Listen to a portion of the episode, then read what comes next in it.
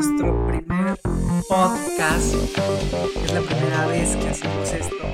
Mi nombre es Leonardo Álvarez y estoy muy, pero muy contento de poder compartir algunas experiencias que he vivido a lo largo de esta carrera del emprendimiento eh, y que me gustaría que te sirvieran para tomar mejores decisiones eh, a la hora de comenzar un proyecto. Que sirvan los errores que yo he cometido para que a la hora de que tú quieras comenzar tu proyecto sea muchísimo más rápido eh, y evites este tipo de errores o los aciertos que he tenido los puedas hacer más rápidamente. Pues sin más, comenzamos y antes te quiero contar un poquito acerca de quién soy, a qué me dedico, qué hago actualmente y cuánto tiempo llevo en esto. Pues bien, eh, yo soy ingeniero petrolero eh, de profesión. Estudié la carrera de ingeniería petrolera en la ciudad de Poza Rica, Veracruz. Eso fue en el año 2010, 2014. Actualmente tengo 27 años recién cumplidos en agosto. Eh, y pues bueno, terminé mi carrera alrededor de los 22, 23 años, no recuerdo muy bien. Eh, pues bueno, como todo, yo soñaba y anhelaba con trabajar en la industria petrolera. Eh, fue algo que se complicó debido a las fechas en las que salí y que pues esas eran épocas en las que pues no había trabajo de eso. Creo que actualmente sigue siendo un poco complicado, sin embargo ya hay más oportunidad laboral en ese ámbito. Pues bien, ¿qué hice y, qué pasó y cómo acabé en lo que ahora estoy? Que pues bueno, soy director de una red de gimnasios que se llama Croco, eh, Croco Training Club. Eh, abrimos en la ciudad de Puebla hace dos años, casi dos años, hace dos años exactamente, fue en noviembre. Eh, tenemos actualmente cinco sucursales, eh, la cual es en eh, cerca de Zabaleta, en Domas de Angelópolis, en Anáhuac, en la sucursal de Mirador y Cholula. Próximamente abriremos en la ciudad de Tuxtla Gutiérrez, Tuxpan, y pues comenzamos esto de Croco en la ciudad de Poza Rica. Pues bien, muy fuera ya habrá tiempo de, contarles qué es Croco, cómo empezó, sus orígenes y demás. Eh, pero eh, les quiero comentar desde mi perspectiva por qué fue que comencé con esto y qué fue lo que me hizo llevarlo hasta esto. Pues bien, eh, para los que no saben, Croco comenzó en un parque. Dábamos clases cobrábamos ahora sí que por enseñar lo que nosotros sabíamos. Eh, y esto lo comenzamos a hacer a la par de a la par de que estaba yo en la universidad, ¿no? Yo estaba estudiando, ya estaba terminando, estaba haciendo, si mal no recuerdo, la tesis, y al mismo tiempo estábamos dando clases de entrenamiento eh, en Croco, eh, en un parque que pues construimos, ¿no? por ahí ese parque lo comencé, después se unieron más amigos y pues bueno, hicimos un parque muy grande, el primero y único en la ciudad de Poza Rica de Calistenia. Pasado el tiempo, eh, nosotros, yo me enfoqué mucho en esto, agradezco mucho a mis papás que desde el momento en el que yo les dije que estaba cobrando por hacer eso, ellos lo consideraron un trabajo, sobre todo mi mamá, creo que fue una gran impulsora para tomar esto en serio. Eh, y saber y darme cuenta que si ellos lo estaban tomando en serio, pues ¿por qué yo no lo iba a tomar en serio? Pues bien, eh, estuvimos, dando, estuvimos dando clases en un parque durante un año, ¿sí? Y pues haciendo un paréntesis en esto, y hay, hay algo muy importante que necesitas aprender de esto, de dar clases en un parque durante un año. Muchas veces cuando nosotros tenemos un proyecto, pensamos que es el mejor proyecto del mundo, ¿sí? Que nosotros sentimos que eh, es una idea millonaria, no sé si por ahí han visto muchas veces que, bueno, acabo de ver un meme que dice, eh, mis ideas de negocios y sale un tipo así con una cabezota, mi capital y pues sale una cosa, que no hay dinero, ¿no? Pues bien, eh, la suerte de haber comenzado en el parque nos brindó la oportunidad de poder validar nuestro proyecto simplemente con nuestro trabajo, sin invertir gran cantidad de dinero. ¿Y qué es esta parte de la validación? Siempre que nosotros comencemos un proyecto, es importante que nos demos cuenta si es algo que el mercado necesita. ¿Sí? Eh, no podemos asegurar que es algo que el mercado necesite sin antes validarlo. Hay diferentes formas de validarlo. Nosotros lo validamos en la práctica porque se nos permitió haciendo de esa manera. Pero pues bien, hacen estudios de mercado. Yo en lo particular recomendaría, si es una idea o, en este caso, si es un servicio, eh, anunciarlo en redes sociales, crear la empresa tal cual. O sea, me refiero a crear logotipo, marca, eh, pagar publicidad, crear una página, empezar a crear contenido para que la gente sepa qué es lo que estás haciendo, ¿sí? Y eh, pagar publicidad. Ahorita en redes sociales todo se pierde tan rápido que nos da la oportunidad de probar y decir, eh, ya abrimos o abrimos en, en, enero, ¿no? Y ahorita estamos en noviembre y pues pones publicidad, descarga o déjame tus datos y te daremos una promoción especial. E, eso te ayuda a tener un margen de gente que está interesada en, o sea, una persona que ya dio clic y que ya está ahí, te, va a permitir validarlo de esa manera. Si, es, si se trata de un producto, es comenzar pues ahora sí que con un poco de mercancía, si se pudiera primero venderlo y después adquirir esa mercancía para poder eh, brindar, dárselas a estas personas, estaría excelentísimo. Yo creo que es algo muy importante eh, antes de comenzar un proyecto. ¿Y por qué? Más vale invertir mil pesos en un logo y mil pesos en una campaña de Facebook, ¿sí? Que invertir diez mil pesos en stock, diez mil pesos rentando local, ¿sí? Para que al final no resulte y no hayamos perdido hayamos perdido más, muchísimo más dinero. Entonces es muy importante que tomemos esto en cuenta, ¿sí? Em, lo, lo, siguiente, pues bien, ya nosotros después de haberlo validado en el parque, eh, ya teníamos un número de clientes. Básicamente esa validación duró eh, aproximadamente un año. Decidimos comenzar, comenzar ya ahora sí en, un lugar y un, centro de entrenamiento. Eh, digamos que por primera vez rentamos, rentamos lo que era un espacio físico para poder brindar nuestros servicios, ya íbamos a tener una responsabilidad eh, la cual era eh, pagar una renta. Y pues bien, eh, este proceso de, adquirir esta responsabilidad, pues bueno, ya, ya conlleva diferentes métodos para poder lograr eso. Una vez que nosotros decidimos comenzar con esta parte del gimnasio, lo que hicimos, o bueno, en este caso lo que yo propuse, fue, pues obviamente, sacar todos los gastos eh, operativos, ¿sí? Y, lo que consideraría como los gastos fijos y los gastos, eh, pues ahora sí que variables, ¿no? Diferentes tipos de gastos que es importante que, que los vayamos teniendo. El negocio puede funcionar, porque si el negocio sirve, ya lo validaste y vende, no importa, ¿sí? Pero no vas a tener orden, porque puede generar que gastes más dinero, que no tengas el dinero necesario, etcétera, ¿no? Un ejemplo. Para comenzar el primer croco, nosotros gastamos aproximadamente 150 mil pesos. Dividido entre cinco eh, amigos, cinco socios, eh, de los cuales, primer error cometido fue comenzar con el dinero justo, ¿sí?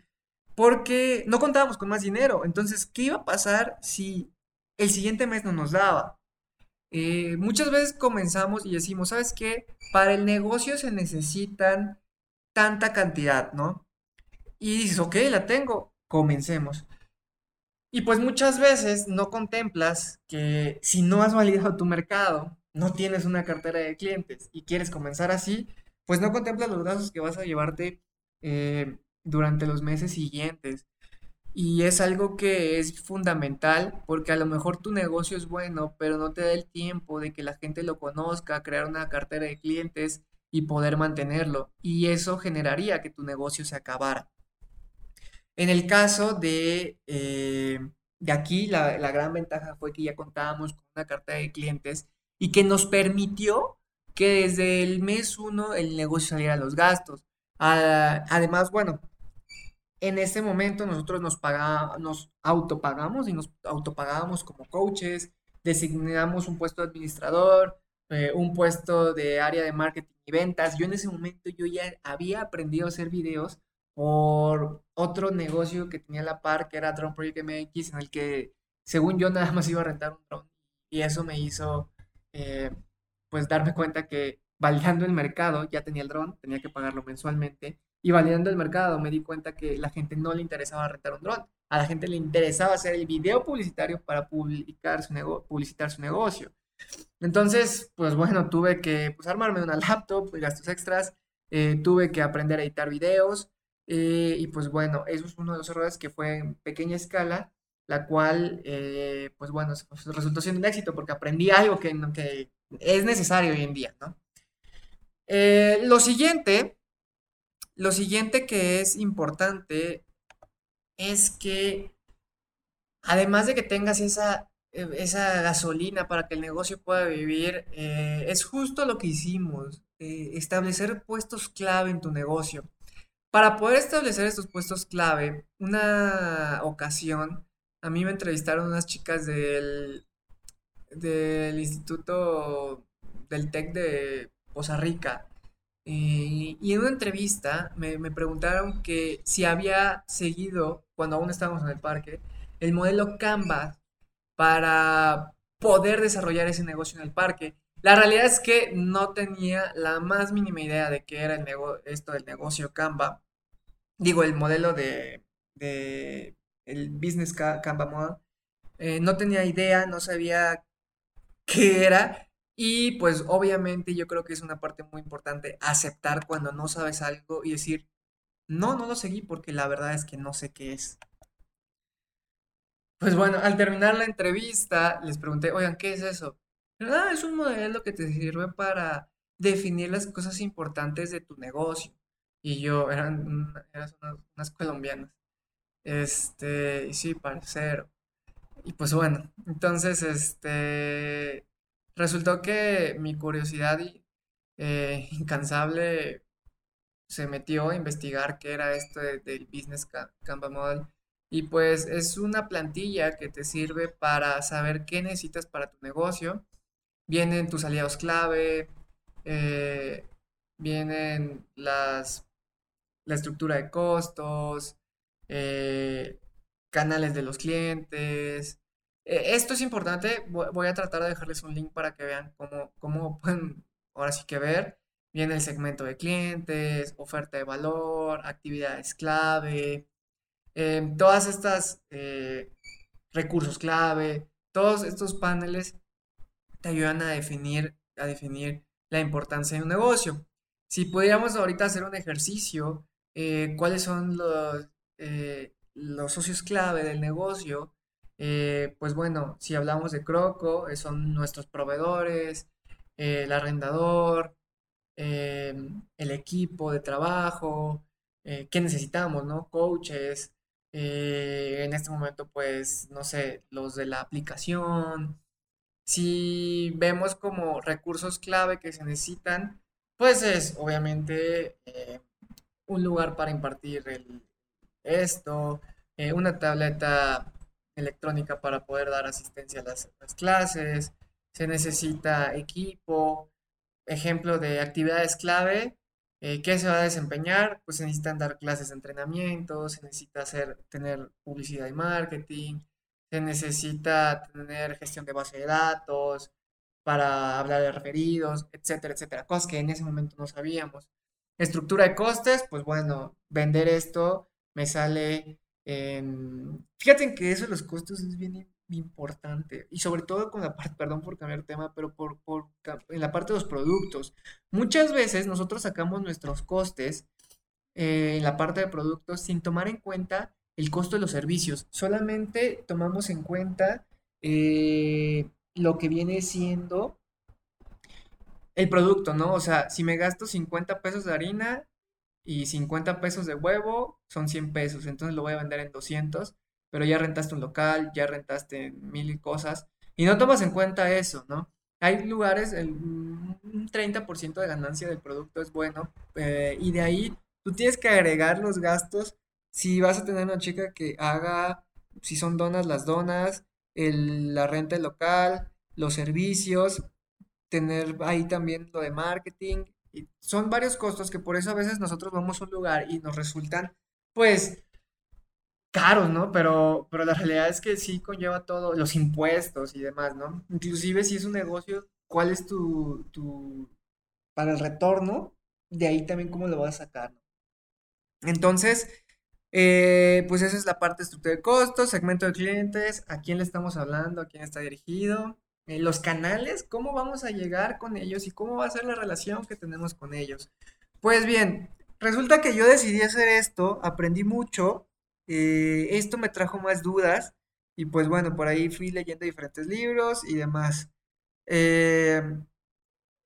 pues gracias a una, tener un hambre interesante en también aprender marketing digital. Eh, no me considero experto, solo siento que sé lo necesario para poder sacar adelante mi negocio. Eh, de repente sí puedo dar consejos y demás, pero siempre hay mil cosas que se pueden hacer, desde cuestiones como psicológicas y no sé, eh, la pirámide es la de más, cómo poder lograr más para tu negocio, mil cosas, ¿no? Pero pues eso me ha ayudado a seguir aprendiendo. Eh, gracias a todo esto, definí que yo era, me consideraba, eh, pues, tener cierta habilidad para poder esto hacer de ventas. Eh, sin, empecé tal cual, subí un video, le pagaba publicidad, no tenía idea, y fui aprendiendo, aprendiendo, aprendiendo hasta poder hacer un embudo de ventas y demás. Mm, y pues bueno, esto nos sirvió mucho para Poza Rica. ¿Qué pasó? Yo en ese momento yo definí que teníamos que, tener ciertos papeles, eh, ciertos papeles en, en la empresa que eran como la parte del producto, que es el entrenamiento, la parte administrativa, que es que todo vaya en regla y los procesos, la parte de marketing y ventas, que es la gasolina del negocio, la parte de atención a clientes. Bueno, todo esto yo lo fui definiendo y eh, pues tenía esa inquietud de que sentía que no estaba listo el negocio para hacer otra cosa, ¿no? Por ahí sale la oportunidad de yo poder asociarme con otra persona, con un muy buen amigo, eh, para poder venirme a Tuxpan, a Tuxpan, perdón, a Puebla. Y saco los costos, saco todo y resulta que pues un año después de abrir en, Poza Rica estaba en Puebla. Eh, muy emocionado y todo. Me tocó abrir en noviembre.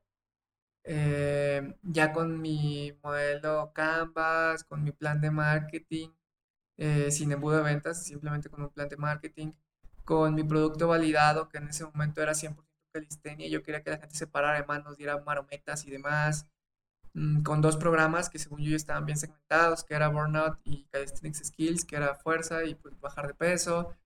Em, pues todo un éxito, ¿no? Inauguramos eh, en noviembre, todos muy contento por todo lo que se estaba haciendo. Y comienza la peor pesadilla viviente que he vivido. Eh, que es, llega el primer mes, no me alcanzan los gastos en diciembre, eh, segundo mes, no me alcanza tampoco, que era en enero, un mes alto, tercer mes no me alcanza y así nos fuimos muchos, muchos meses. Eh, lo cual es una historia muy interesante porque creo que nunca le he contado y justo este podcast lo, abro para eso. Para ser la mentira de esto de ser tu propio jefe, ¿no? O sea, para desmentir eso, eh, que te vas a volver rico, abrir un negocio, que va a ser, prefieres trabajar todo el día en tu negocio que en el de alguien más. La verdad es algo muy, muy difícil divertido, tengo que aceptar, pero es difícil. Por eso, por eso es que les quiero comentar todos estos errores que cometí, porque no los cometí en la ciudad de Costa Rica, porque, porque hicimos cosas, las cosas bien, sin saber, Em, ahorita considero que Poza Rica pues, hay un hoyo económico y además hay que innovar un poquito, pero, pero Poza Rica comenzamos bien, ¿no? Y me sentí muy, muy chido como para venir a Puebla, una ciudad tremendamente competitiva, un mercado muy cerrado. Y pues bien, este es el inicio de la historia. Me gustaría que la escucharan.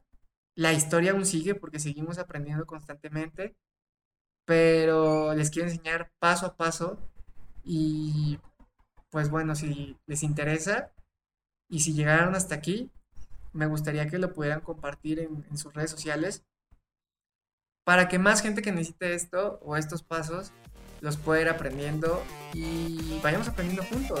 Mucha, a lo mejor hay mucha gente que ya está más adelante que yo y me encantaría escuchar. Si tienes dudas acerca de lo que he dicho, eh, por favor deja un comentario. Eh, contáctame a través de mi Instagram personal, Leo Álvarez C. Eh, y pues estaré muy encantado de resolver cualquier duda que tengas de lo que haya comentado el día de hoy. Sin más, hasta la próxima.